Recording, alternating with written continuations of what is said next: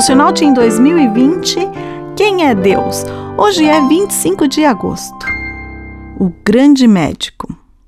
Ele cura os que têm o coração partido e trata dos seus ferimentos.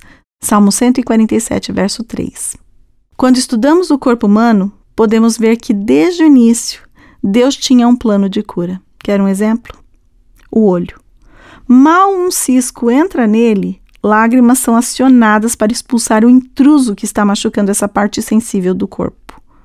Mais exemplos? Você já se cortou ou teve algum arranhão? Certeza que sim.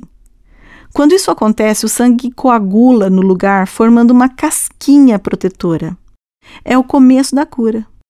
E nossos glóbulos brancos, que são soldados combatendo as infecções que prejudicam o nosso corpo? Tudo isso foi planejado por Deus, o médico dos médicos. Mas por que algumas pessoas não tiveram cura, por exemplo, da Covid-19? Porque a cura acontece de acordo com a vontade divina. No mundo passamos por aflições, doenças e muitas vezes não há cura, mesmo para o cristão fiel. Nessas ocasiões, precisamos nos lembrar da promessa de Deus de preparar um lugar onde não haverá mais lágrima, dor, doença nem morte. Nosso corpo estará livre dessas coisas de uma vez por todas, para a honra e glória de Deus, o nosso grande médico. Eu sou Sueli, uma das autoras deste devocional.